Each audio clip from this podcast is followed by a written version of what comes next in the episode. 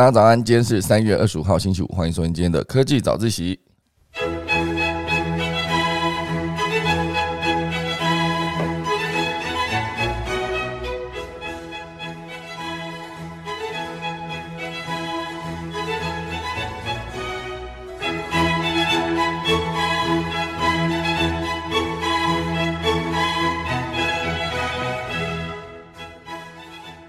好的，今天要跟大家聊几则消息。第一则是啊，都都今天都比较轻松哈。YouTube 它即将推出四千部影集，都是高画质、高音效，让我们这些沙发马铃薯们可以用免费用大荧幕去观看。那这些影集呢，其实包罗万象，非常多种哦。那当然有一些是美国观众可以看，台湾不能看哈。那只是这一些，它主要就是还有一个就是关于广告的观看这件事。好，所以他们目前预计每周增加一百多个节目跟电影啊。用这种来进入串流电影的市场，好像要跟 Netflix 竞争吗？那它的收费机制等下也跟大家分享。第二大段呢，会跟大家聊到就是一个服务，我觉得蛮有趣的。这个服务就是叫做 Cameo。Cameo 它这件事情主要就是它可以有一个机制，让你直接让呃名人帮你录庆生影片。哦，它是一个清清楚简单的媒合机制，那就花一点钱就可以找名人帮你录，还蛮酷的。然后第三大段呢，会跟大家聊就是对岸一个厉害的品牌叫做虎帮辣酱的故事。好，像其实之前大家讲到辣酱都记得是老干妈嘛。好，那接下来聊聊虎帮辣酱如何从这么多竞争者中异军突起，拿下它电商的影响力。大家钟声过后就要开始今天的科技早自习喽。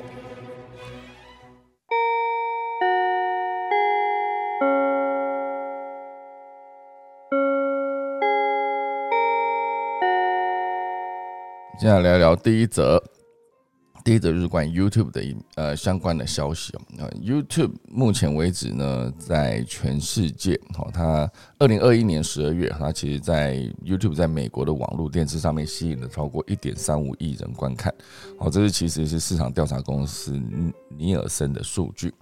那讲到尼尔森，其实大家有之前有听过，应该就是 AC 尼尔森的统计数据，就是在帮你调查电视的收视率统计。那这个我之前在做电视的从业人员七年的时间，尤其是后面四年开始当制作人之后，就是会每天都要看收视率。那看收视率它是一个什么样的过程呢？就是会每天早上会拿到一份哦，就是在。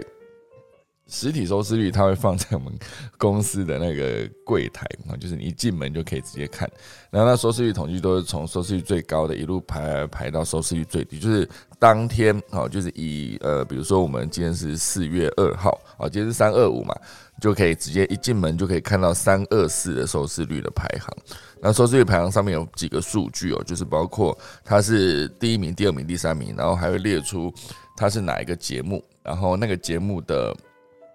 呃，电视台所属电视台是哪一个？好，就是这一张纸。然后这张纸，当然，如果因为以前我们金星娱乐的制作的节目非常多嘛，他就会把我们金星娱乐的所有的制作的节目，只要有上榜，都都会用黄色的荧光笔涂在那个上面，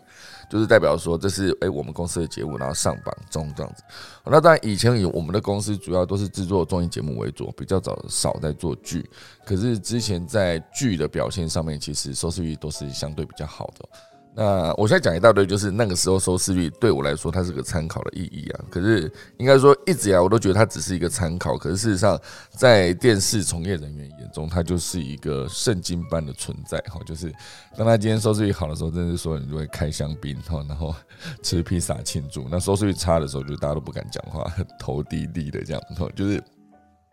一个数字会影响整间公司人当天的心情。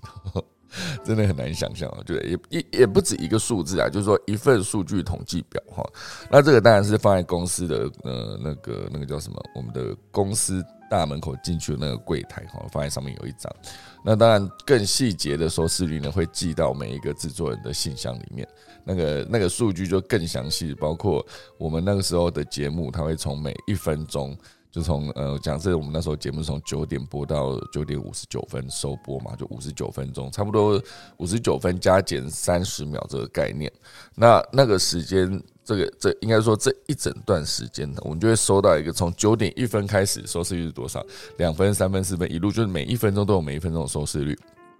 那每一分钟收视率底下还不打紧哦，它还分成五个收视族群，就是从工作男性、工作女性，然后还有那个家庭主妇，还有退休族群跟学生这五个族群。那这五个族群全部再把它平均起来，就会得到一个四岁以上的收视率。所以每一分钟会有六个数字，好，大家听到每一分钟有六个数字。当那个数字跑出来之后呢，然后你就可以去看说，哦，原来我们今天第三分钟，我们模仿了一位哈，比如说是韩国的一个偶像团体，然后就。就导致我们的呃家庭主妇就是收视率有提升哈，或是第二十五分钟哦，因为我们当天的扮演的角色是当时正正红的宅男女神哦，所以我们的工作男性有上升，或者是我们在扮演一些电影的角色哦，学生族群有上升，就会这样子去判断说我们。如果真的以全民最大党主要诉求是给工作男性看的话，那当然是以工作男性会感兴趣的主题，比如说聊棒球的时候，哎，工作男性会有兴趣。那就像之前那个呃林来峰、呃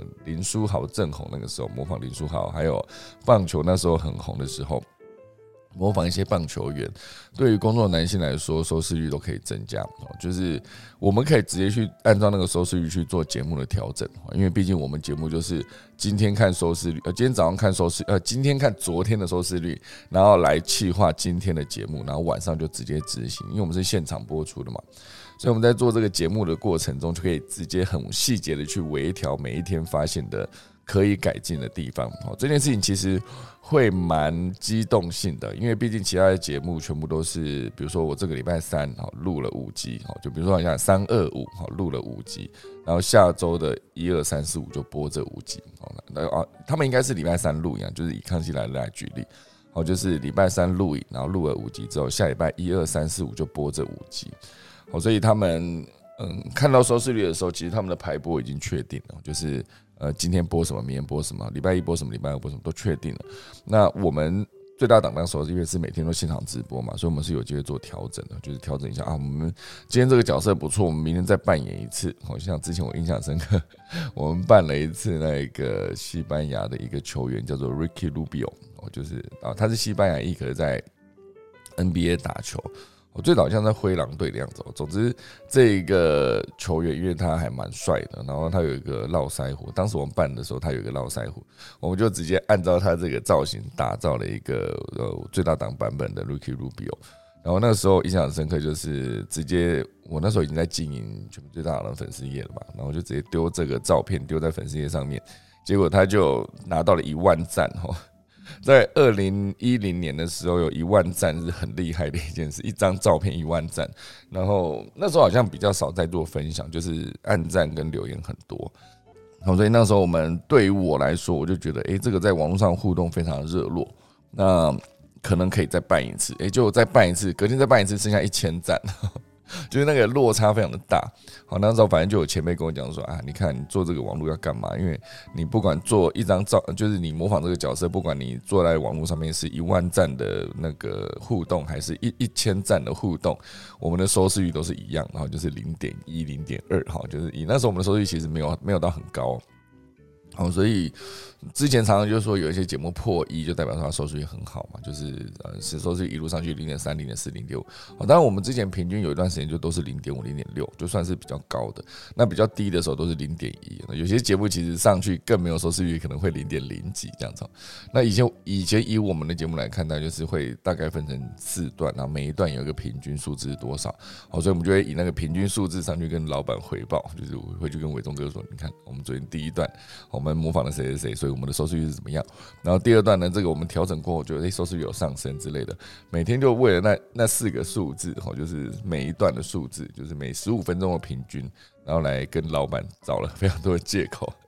我相信以老板来看，那他已经大概也是知道哪些东西是借口，哪些是真实的部分。可是事实上，整体来说呢，因为我一直强调嘛，你没有办法确定电视机前面是谁，所以。你根本那个数字是不准的，你怎么能确定现在电视机前面就是一个工作男性呢？我觉得这件事情我之前百思不得其解，到最后我就发现，如果继续在这电视这个领域做的话，就是我们还是一必须得一直看这个收视率统计哦。时至今日都还是啊，每那个我看了最近还是可以看到有一些就是之前的制作人伙伴就把之前的收视率呃把把他们现阶段手上正在做的节目的收视率贴出来，然后概念还是有点像，就是那个一张纸啊，然后上面有所有的排行，然后包括一些剧啊，还有综艺节目。然后一样是自己做的节目，会用荧光笔画出来，然后来表示说，哎，这是我们的节目。然后收视率在哪一段的时候达到最高，然后所以就进了排行榜。我觉得他们还是很开心。哦，可是对我来说，我实在是没有办法理解收视率统计背后的那个逻辑。就是我根本不知道电视机前面是谁啊。那如果我今天哦，以我一个三那时候是，我就直接常常举例，我一个四十岁的工作男性，跟我姐，我我今天。看四十岁的工作男性看了《康熙来了》，然后中间进广告的时候，我就直接呃，我姐进来哈，就直接大我大我一点嘛，一一一岁，然后她是一个工作女性，我姐这个工作女性来看了这个换台之后看了另外一个节目，但是中间她必须频繁的频繁的切换呢，因为她如果没有切换的话，那个收视率统计那每一分每一秒的每一个族群是怎么出来的？大大家听懂我的意思吗？就是。他必须要一直一直去切换。那如果说今天是突然间到一半的时候是，哎，我爸我妈跑进来看了这一段，我觉得哎这段不错，赶快来看。然后看到一半的时候，哎，我 又进广告，我姐又再转到别的节目。你看这中间需要切换多少次？你就算你家里有个按键，有一个遥控，你也必须去。现在是一个工作男性在看哦，现在是一个工作男性看完换一个工作女性看了，工作女性看完之后回给工作男性看。然后同时间工作男性看到一半的时候，一个退休主体跟一个家庭主妇有上来看哦。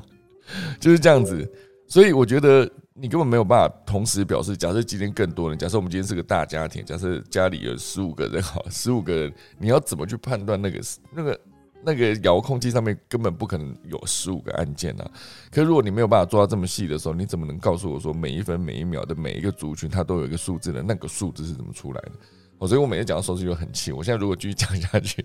今天一整集就讲收视率就算了哈。好，今天就看到这个 Neo 神，就会马上把刚刚那一串之前明明就已经抱怨过，我还重新拿出来讲一次。我就希望大家听完以后就觉得那个觉得收视统计真的很不准。我觉得要带给大家这种印象，有没有？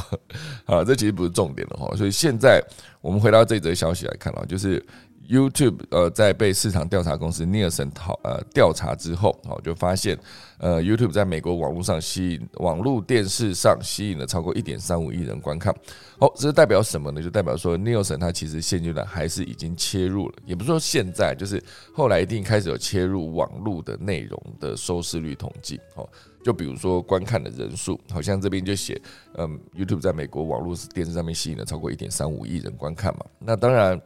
YouTube 它之后的布局就是，好，就是美国观众之后在 YouTube 上面免费观看带有广告的整季电视节目，好是可以这样带有广告的。那 YouTube 表示，只要观众在节目期间观看广告，就可以免费观看近四千集的电视节目。那这些节目包括很多，吼，就是。地狱厨房，好，那还有 Heartland，哈，等等。那这些其实台湾部分的影集是无法观看的，如果要观看，可能要使用 VPN 等管道。这则消息直接告诉大家说，哎，请使用 VPN 哦，就是用 VPN 是可以看这些高画质、高音效的档案。哈，那当然，呃，现在还有很多免费资源串流广告的电视选择，哈，比如说，哦，这几个我都没听过，应该是都是北美的吧？好，比如说像 Roku。Plex 哈，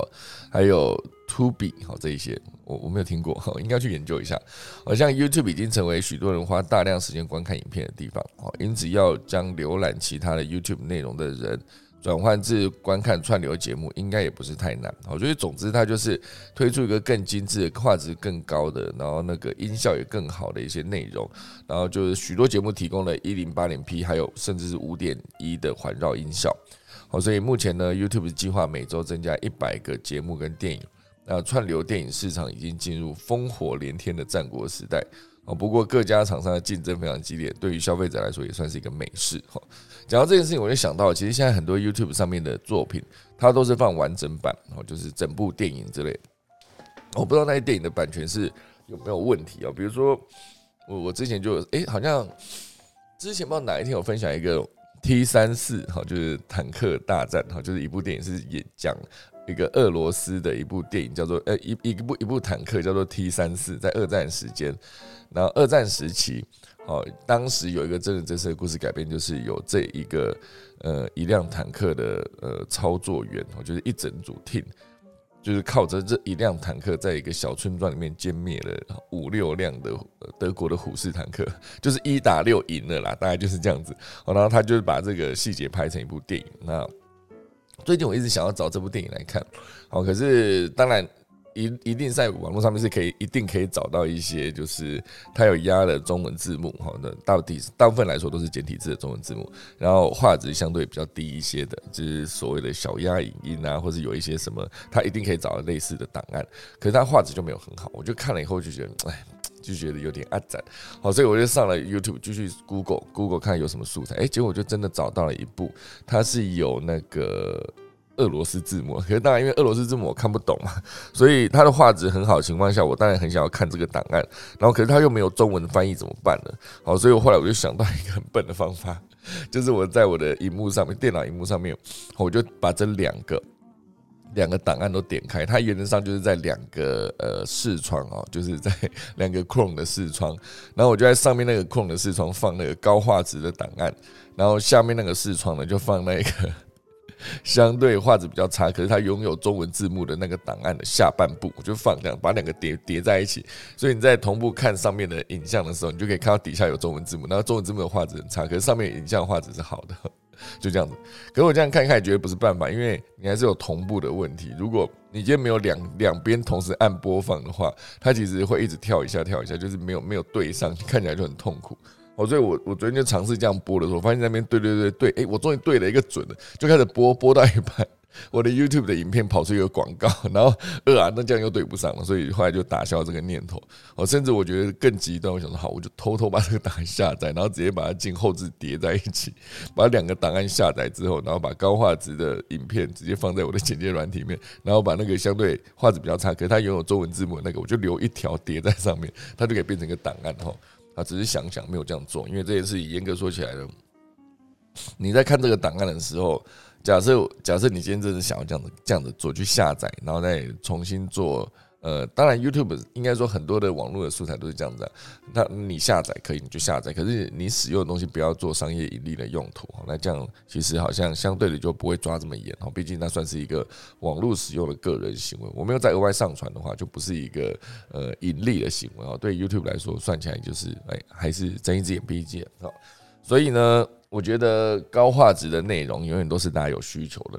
我更何况。哦，更何况我做的事情全部都把它投到一百寸的荧幕上来看，哦，所以画质差的时候，真的就是差到不行哦。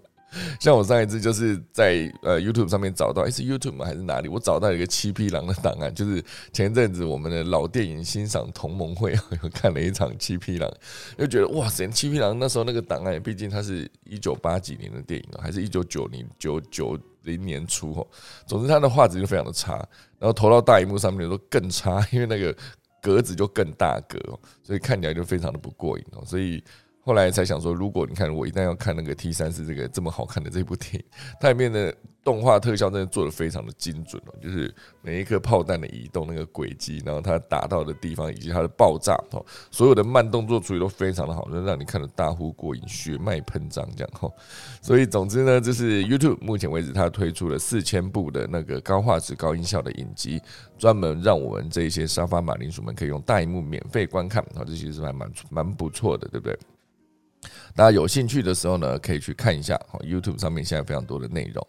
好，这就是今天第一大段。第二大段这个故事也非常有趣哦，它是一个创业公司哦，严格说起来应该是在美国的创业公司，它叫做 Cameo，C A M E O 哦，这个 Cameo 这个这一个服务出现之后，我会让非常多的人呢，可以有一个非常简单，就可以跟请名人帮你录。任何的生日影片啊、祝贺影片等等哦，这种方式，好，因为社群媒体出现了，让名人跟粉丝本来就已经拉近了距离嘛，也让 Cameo 这样的客制化内容服务业可以趁势崛起。好，就是先不讲这个 Cameo 在上线之前，大家可以去思考一下。哦，如果说你今天啊，这也不是说你今天，应该说之前大家一定有听过，哦，就是某个可能会是某个歌迷哈，他就是呃今天可能受伤了，然后可能在住院，然后或者要开一个严重的刀，或者接下来要考一个重要的试，然后就会有粉丝直接去许愿哦，就是说，哎，我很喜欢你啊，就是可能是好像是之之前好像五月天五就有看过五月天啊，就是五月天曾经就是呃受歌迷的请托，就是直接。呃，比如说去帮他加油打气，好帮每那个要去考试的人加油打气，或是要开刀的就给他一段祝福，或是希望他可以早日康复之类的。我这可以直接透过我就直接发讯息到这一个那个叫呃。偶像明星的粉丝团，哦，可你可以直接做这件事情，直接发讯息给他，然后他们如果他们官方的小编有看到，或是一些呃相对没有这么庞大的一个网红经营者，他可能是个人看到，个人看到的时候，他就会直接哦回复，就是说好，OK 啊，我可以帮你做这件事情，就感谢你的支持等等，他就可以直接发一段舞，或是他就简单拿手机出来录一段影片，然后就可以直接发给这个粉丝，好，那这个粉丝就可以得到他需要的，就是让。偶像明星来帮你加油打气的这个这这个过程哈，所以啊，就不好意思，我也可以直接这样讲，就是之前空姐忙什么，确实也是 也收过了非常多这样的请托。那当然我就是回复那个小编本人嘛，就是我觉得很用心的回复，就看他们的需求是什么。就是比如说他今天真的要考试了，然后我就会直接留一段话，然后来鼓励他关于考试这件事情，也分享一下我当初自己考试的时候 的一些心情，然后就是至少可以让他缓解他的紧张。那大部分来说，我只要认真的回复之后，所有来给这个请托的这些粉丝们呢，都会非常非常的惊喜哈。因为大部分人觉得说，哎，这些粉丝团或者这些呃网红啊，或者明星们，他们可能会没空。我觉得没空，要不然就是每天那个讯息都爆量哈，所以。很容易会觉得说，我自己一个粉丝直接发上去的东西，很可能被淹没。然后就是让我真的想要让他看见的这个粉呃，这个这个粉砖的主持人啊，怎么讲？小编也不是，就是这个网红或者明星艺人等，他们可能会直接不小心漏掉这个讯息。因为讯息量真的太大嘛，所以每天都在收私讯的话，没有办法每天把所有每一则都看完。哦，所以之前以空姐忙什么，我们那时候写就是我我才知道说，哇，原来那个时候我们的节目有这么多的呃。如果以小朋友来说了，是不为过。就说我要考高中了，可以请你就是祝福我一下嘛？我就很简单的短短几句话这样，或者是我接下来要要考呃什么呃国中联考，哎，国中要联考吗？还是学测啊？好像是学测哦，现在好像是学测。好，还是国中，我搞不清楚。反正总之就是，我觉得现在的考试制度，我有一点已经被改太多次，我已经搞不太清楚目前为止的现状。总之就是会收到一些粉丝们，他就告诉我说。他接下来要进行一个重要的事情，那可不可以请我祝福他？这样 哦，有些时候还会有那种问题，就是来跟我讲说，诶，他很喜欢一个男生，或者很喜欢一个女生的，就他的同学怎么样？然后最近他的心情好还是不好？他也分享给我听，这样，那我就会哦，我就会就祝福他这样。哦，如果他真的告白成功，或者他如果告白失败很难过的时候，我就会可能就是变成一个你会跟他互动的人，就。无论如何给他一点支持、鼓励或打气，这个概念，那他们都非常的开心哈。这是我自己在经营我的粉丝团之后会曾经遇到的事情，因为这件事情对我来说蛮印象蛮深刻。就是原来我们的粉丝团在影片做出来之后呢，带给大家欢乐，欢乐之外，他们会认认可这个粉丝团的经营者，然后觉得说，嗯，感觉如果可以请这个粉丝团的经营者呢，或者这个小编，或是这一个明星或者艺人帮他。给他一个祝福跟庆嗯庆贺哦，祝福跟祝贺，其实也是非常有趣的一个互动哦。对我来说哦，所以呢，像再回到这一个服务哦，它就叫做 Cameo。那这个 Cameo 它其实是一个，我今天只要直接在上面哦，就写上我的需求。好，这个是一个二零一七年成立的一个提提供客制化名人影片的平台。站上的名人呢，包罗包罗万象，有饶舌歌手、喜剧演员、运动明星，甚至还有太空人哈。而且每站上的每一个名人都可以设定自己的录制费用啊，每部影片呢从二十五美元到两千五百美元不等。付费用户呢，只要简单说明影片的主题跟发送的对象，影片几天之后就会被录制发送，很酷哦。就是我今天可以直接在上面想说，好，我希望呃那个呃 CoPlay 哈帮帮 CoPlay 不是美国艺人，我就是我希望 Lady Gaga 帮我的朋友，因为他要结婚了，录一段影片，然后我就直接上去看。然后 Lady Gaga 如果提供这个服务，如果哈，但我只是举例，我不确定 Lady Gaga 到底有没有在 Cameo 上面，我就直接说好，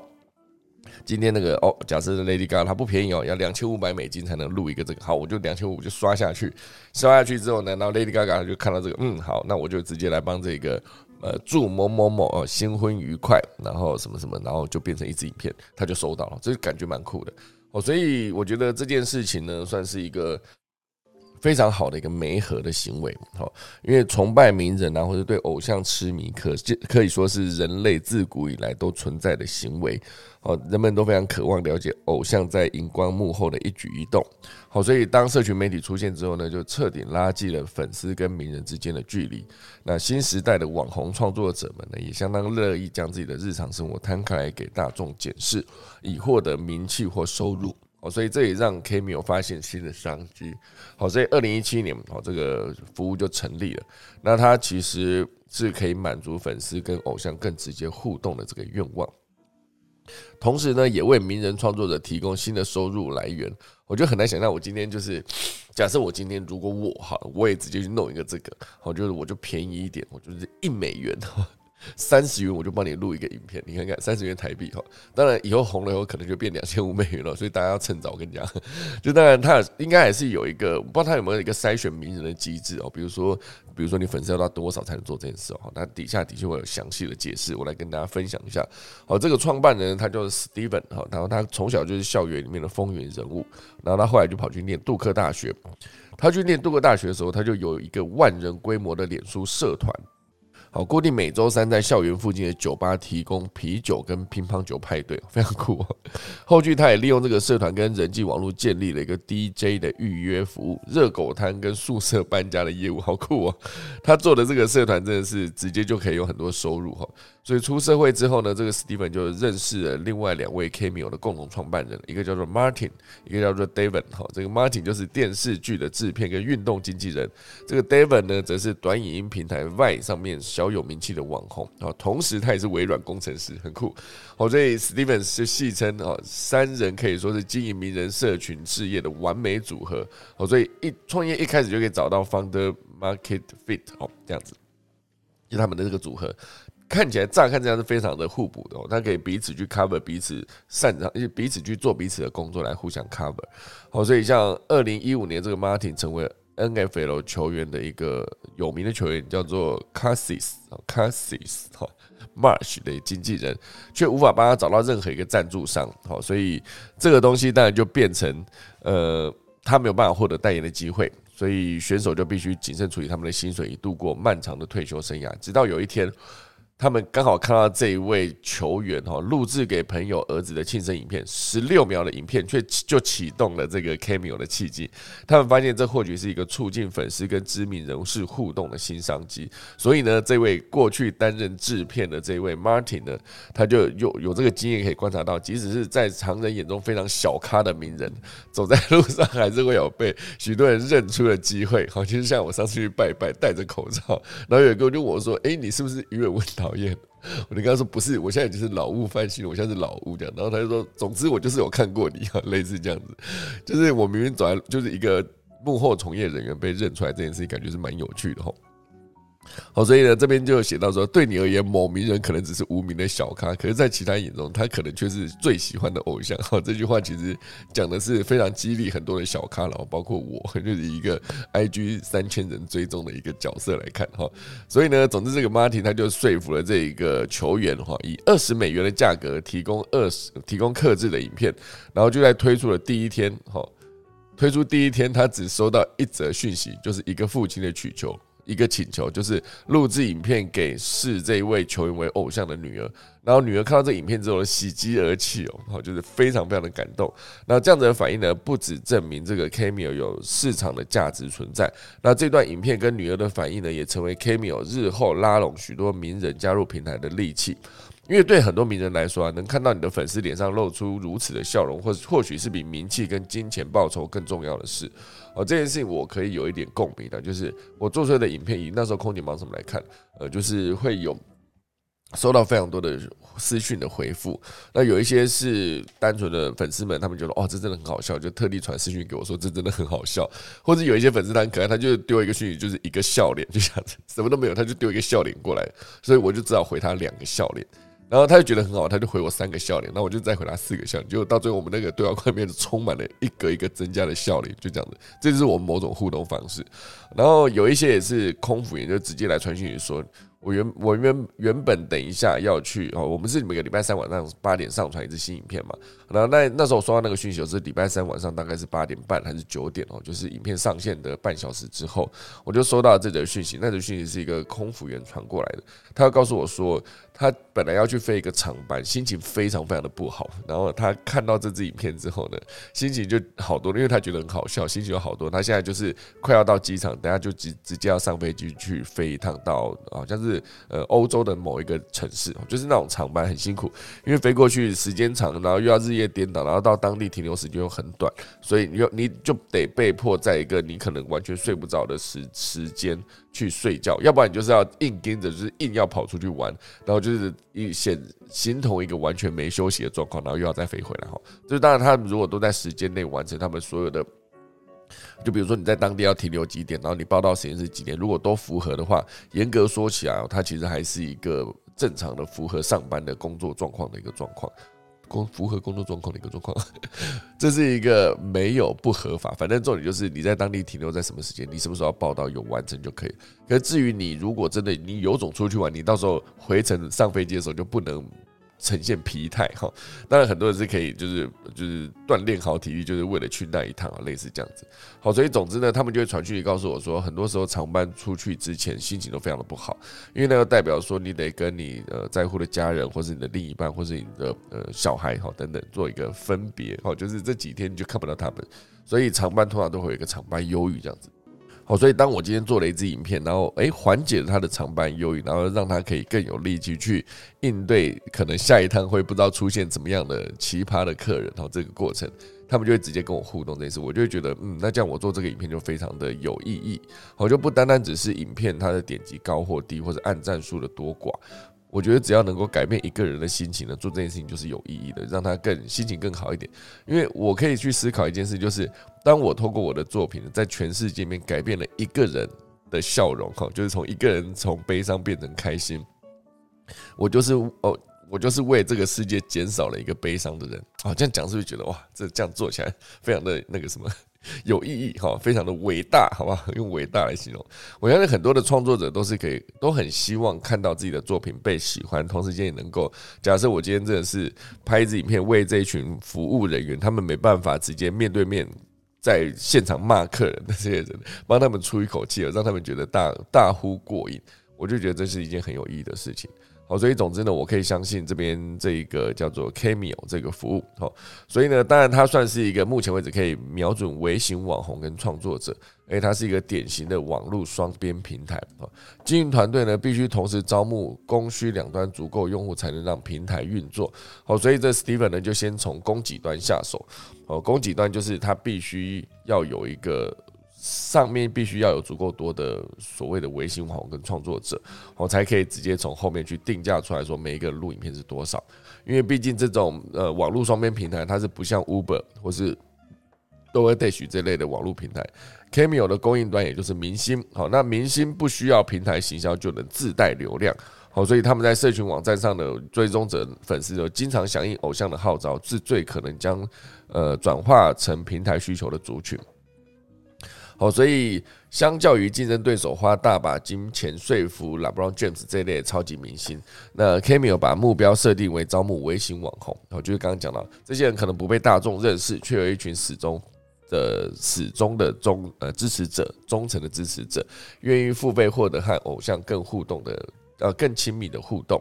而创作者呢，也更乐意乐于拍摄克制影片来增加粉丝的粘着度。同时呢，网红非常擅长在网络上面推广自己的平台嘛，所以粉丝就更习惯付费支持的自己喜欢的对象。哦，所以像这个部分呢，就是我觉得他这个媒合其实做的非常好，因为确实很多人是有这个需求的。我就比如说，我常常就是会遇到一些朋友说。你可不可以请那个谁谁帮我录一段生日影片？哦，就是这一块，其实在我在当最大的制作人的时候，其实那时候我们很多演员都很帮忙啦。就是当然我也不是说天天都去麻烦人家，就是真的是很好的朋友的请求，我就会想说，好吧，那就接着不好意思麻烦人家郭哥还是台哥还是阿 K 还是纳豆等等，请他们就说，哎，不好意思，我真的有个朋友，他真的很喜欢你，然后他有他们的他们最近结婚了，然后他想要给他的男朋友一个惊喜等等，所以就可以请帮我录一段。我觉得那个他们我们的演员通常都非常耐说，OK OK，直接手机拿起来就拍，拍起来就，所以他要什么名字啊，要祝他什么，然后还。自己还马上蕊出一段梗，就很好笑，这样 就是额外多做这件事，来让他们的粉丝可以得到这个惊喜。可是当然以那个时候来说，就全部都是啊，拜托麻烦帮我做一下这件事，就不是一个叫做我可以直接付费完成哦，所以就变成是一定要有认识的人才可以做到这件事哦，就像。我朋友如果不认识我，他就没有办法直接第一时间快速的找到这个呃可以请他们帮这个忙的这个人，所以所以那个时候就是确实也帮了一些人，只是那时候没有去思考到说，也许他可以变成一个商业模式哈。如果那时候真的是直接列出一个 我们的大党大哥们啊，所有所有每一个人录一个生日影片，或是祝贺影片，或是婚礼的什么祝贺之类的，全部都是有一个费用的话，那应该可以赚不少钱哈。那时候就没有想到，那时候每天就做节目，就觉得嗯，好，时间已经花完了，太累哈。好，所以像这个新形态的社群平台，我觉得是蛮酷的。那当然，这个 Cameo 有对于克制影片只有三个原则，就是不裸露，不不鼓励暴力，也拒绝仇恨的言论。哦，扣掉这些呢，名人就可以自己去呃决定是否同意收到的拍摄需求。那 Kimi 我会从每一笔交易中抽取二十五帕的分润。那 Cameo 也在开拓新的市场，比如说像推出 Cameo for Business，哦，就是媒合平台上面的网红跟企业进行商业合作，是不是蛮厉害的？哦，所以他也尝试其他的实验性的商品，包括和迪士尼跟环球影业推出动画人物，像是米老鼠的专属影片来进军儿童市场，这蛮酷的。他可以直接告诉这个迪士尼说，如果你今天想要想要跟我的，就比如说有非常多的粉丝想要请 Mickey Mouse。来祝贺他的同学生日，他一样可以做这种方式，就是直接设定好之后，就是他同学叫什么名字，然后 Mickey Mouse 就会直接讲说谁谁谁祝你生日快乐，类似这样子，这也是一种收入的方式哈。所以目前为止呢，Cameo 的平台上面已经有五万位名人记住，然后 MV 呃 GMV 已经超过一亿美金哦，GMV 是什么意思？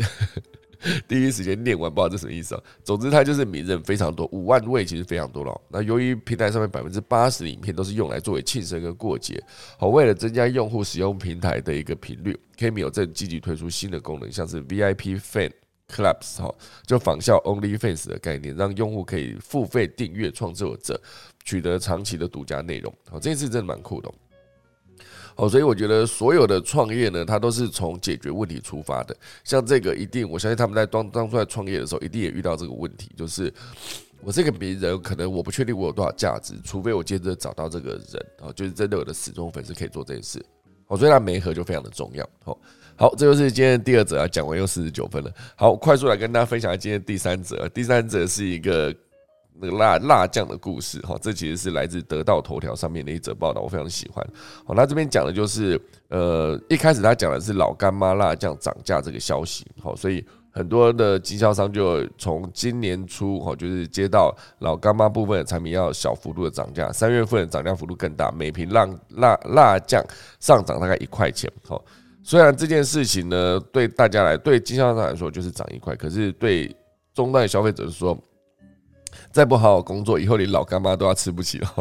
那当然，老干妈自己有出来解释说，是从去年以来，辣酱的各项原物料，像辣椒啊、油啊、跟大豆都在涨价，包括人人工的成本、运费全部都涨价。这个我相信很多做通路、做那个供应链的都很有。很有感哦，很多人涨价一路就是从从那个制造商端一路涨涨到那个终端的小盘商的时候，就是终端消费者会买到了那个价格其实是会飙非常多，因为每一个环节从大盘、中盘、小盘一路下来的时候，每一个人可能都要为自己的盈利保留一部分哦，所以最终涨下来就非常的贵哈。那当然这边最后就开始分析了辣酱哈，因为辣酱是一个非常分散的行业，在中国全国有将近两万个品牌，那当然。你第一时间要说出辣酱品牌，好像也只讲得出老干妈，其他你也讲不太出来哦。所以这就是一个一超多弱的一个概念哦。整个辣酱市场的格局，一超多弱就是一个超级巨星，现在剩下全部都是第二名，就是你根本讲不出第二名是什么哦。就是呃，像这样子的，如果在这样的领域里面，如果你是一个想做辣酱的人，你会想要怎么做？假如我觉得，哎，老干妈做这辣酱，我觉得，哎，蛮厉害的。然后它辣酱很好吃，可是我自己，比如说我在家里有一个家传的独家辣酱配方，我觉得我这个辣酱配方弄起来应该也不输老干妈，我应该也可以去有一番自己的天地。我现在就要开始做一个新的辣酱的品牌，我要怎么做呢？好像这件事情，很多人想到就是好，那我就开始复制老干妈模式。好，毕竟这是一个被呃领导品牌验证过的模模式。你只要做到品质不差，价格比比老老干妈更低，或铺货铺的比老干妈更强，不一定是没有机会的。的确，目前为止市面上大多数的辣酱品牌也都是用这个思维方式去打这种仗。好，去看他们的包装定位，还有他们的分发的管道，就是所有的通路。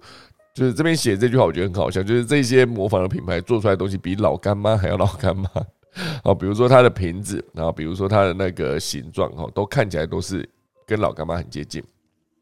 那目前到底有没有一些品牌是从这个跟老干妈正面对决中去跳出来的呢？哈。目前为止，好像后来他就举了一个例子，就是讲，如果说你今天没有办法在传统的做法上面跟老干妈去硬碰硬，那你有办法直接做电商呢？我就直接好就走走纯电商。那如果今天真的可以只靠电商的流量直接进入这一个竞争领域的话，用互联网营销的新玩法来降降维打击，就像。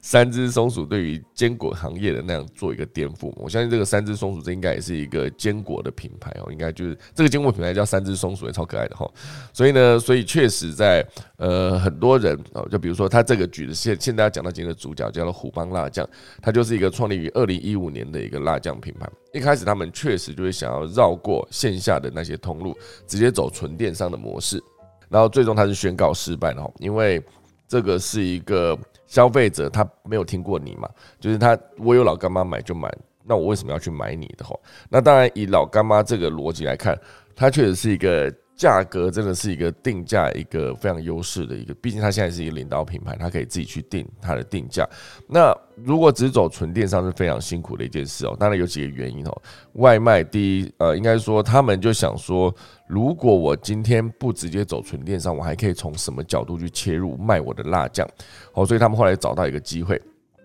哦，就是外卖。就是点外卖的时候呢，你你很少会去点四菜一汤哈，一般都是点一顿简餐哈，就是一顿饭个人吃的，或者顶多两个人吃的，很少去点外卖的时候有那种吃到合菜的机会，当然还是有，可是频率一定是比点个人的还要少。好，这时候你就会需要辣酱来下饭啊。第二个就是外卖是一个封闭式的购买场景，好，消费者只能选择。点餐店铺里面的辣酱，哈，这就意味着只要辣酱品牌跟外卖的餐厅绑定，就能占领消费者。然后第三是在这个快速增长的外卖市场中，还没有任何辣酱品牌入局，就是一个宝贵的机会窗口。所以它的逻辑很简单，就是我今天如果呃我要点一个可以沾辣酱吃的东西，比如说一顿一个饭或者面，哈，因为饭跟面其实都可以沾辣酱。那如果今天这个我点的这间餐厅，它只有它自己的辣酱品牌的话，或是有些餐厅他们根根本也只用老干妈，那有些餐厅是它没有这个固定的，所以他就直接切入这个外卖的这个领域，好，所以就可以直接跟这个外卖里面的餐点直接做一个绑定，哦，所以他就找到这个方式，就是我就去谈每一间外卖，好，就是只要你有提供外卖的店，我就告诉他们说我可以跟你们合作，然后他半年间就做了两万多家的终端的铺货，好，这个商业模式。目前为止，他还是一开始他还是先做测试，看他到底行不行得通。二来也是在观察外卖本身这个市场是否真的能够顶得住。哈，半年之后呢，这两点都得到印证，它是一个可以做的事情。所以虎邦辣椒马上决定放弃其他所有的销售的管道，全部在外卖渠道这边去去拼命。哈，当然他还做了一个改良，就是。他对产品的规格做一个改良，他直接推出一个十五公克、三十公克的一个非常小的包装，哈，就刚好是一顿饭的量。这个小包装的价格大概在三到五块人民币之间哦，就被被誉为凑单神器。我不知道大家在订外卖的时候有没有在凑单这件事情上面去思考。比如说，我像之前在点麦当劳好了，一个麦当劳，如果我今天一一份套餐大麦克餐一百四十块，可是以我做的那个五百亿的优享方案，它是要凑一九九就可以免运费。好，所以今天先从一百四十块的一个麦当劳的大麦克餐，要如何才能凑到一个？呃，两呃就一九九元。如果如果你要凑到一九九元，你就可以免运费嘛。所以通常我就得额外再多点一个那个劲辣，哎，不是那什么，呃，辣炸鸡，那个炸鸡叫什么啊？麦脆鸡哈，我再点一块麦脆鸡，然后你点麦脆鸡加上去的时候，就从一百四就变成大概是一百五九十五，因为多了五十五块嘛哈。哎，可是到一九九还是差一点钱，对不对？这时候你差那一点钱，所以我就想说，好吧，那我把我的中数改成大数中心，那就变成两百两百一十块，还是两百零五之类的。我就超过一九九了嘛，这就是我在凑单的过程。所以凑单的过程中，其实有些时候我其实没有这么想要多把那个薯条加大，我也没有想要就是就是多吃一块炸鸡。可是事实上，我为了凑单，我就会做这件事。所以像这个事情发生在大陆的一些外卖平台的那个场景上面，一定也遇过一样的问题，就是我想要凑单，那到底怎么凑？好，我就用虎帮辣酱去凑，三到五块钱凑凑下去，哎，满满满额我就可以免运费之类的哈。所以这个小分量这件事情就变成了凑单神器，而且跟外卖的客户形成了一个深度绑定的关系。好，而且他也是认真的跟这一些外卖的品牌，比如说你这个小店，对不对？那我今天如果跟你合作，让我的虎邦辣酱在你这边上架，可以变成你的凑单，也可以变成一个消占领消费者的在外卖这个领域里面的辣酱这个品牌的领域。好，所以他就可以同时间顺便教这些厂商小店家嘛，如何去下载 APP 注册店铺，还教他们如何运营社群来当做回报。好，所以为了这件事情，很多商家就同意在他们的菜单里。面加入这个虎邦辣酱，好，所以目前为止，虎邦辣虎邦辣酱已经铺了十万个外卖的店铺，然后与与七十个连锁餐饮品牌跟三万多个商家达成了深度合作，当场就变成了外卖的标配哈，所以这就是一个找到一个。呃，怎么讲切入点，然后直接把所有资源砸在这上面。因为当初他在找到这个外卖这个领域的辣酱品牌，是没有人有第一时间去做这件事情的。所以，包括老干妈，他其实也不是把自己降低，老干妈是一个更大格局的一个品牌哈。所以，以他们来说，这个就是一个，我觉得。找到一个切入点，然后把它做到非常的极致，哦，这其实就是一个最好的一个创业的机会。其实今天讲这两则，其实都是我找到需求，然后如何想办法透过自身能力去满足这个需求。如果真的做到了，那当然就是由我去赚赚到钱的机会，因为毕竟这是我自己花了心思去研究以及努力执行完成的一个后面的成果。哦，所以以现在这个老干妈这个啊，应该说虎帮辣酱这个故事来看，它确实就是从这个角度上面去做的非常的好，然后。呃，刚才有一个要补充了，就是之前大家会说老干妈是辣酱界的魔价格魔咒，意思就是说，如果你定价比老干妈高，你就卖不赢它；如果你定价比老老干妈低，你就赚不到钱。所以它已经做到极致的性价比了。如如果你几乎要跟它正面竞争是没有胜算的。好，所以这是为什么最终那一个呃虎邦辣酱就选择从外卖这个角度切入。好，这就是今天的科技早自习的主要内容啊。等一下我就来跟大家分享一下今天的农民历。今天呢是二零二二年的三月二十五号星期五，然后农历是二月二十三号，呃，还是一样春分。好，今天宜非常多，宜哇宜三排哈，祭祀定蒙纳采修造动土祈福会所斋教臣服除福跟解除伐木入学习义出行宿住上梁掘井求事非常多，念不完哈。祭只有四个，祭做造安葬开市盖屋。今天不要去刷墙壁，也不要去盖房子的屋顶。哈，大概就是这样子。好，以上就是今天的科技早起啦，待会就来打下个钟喽。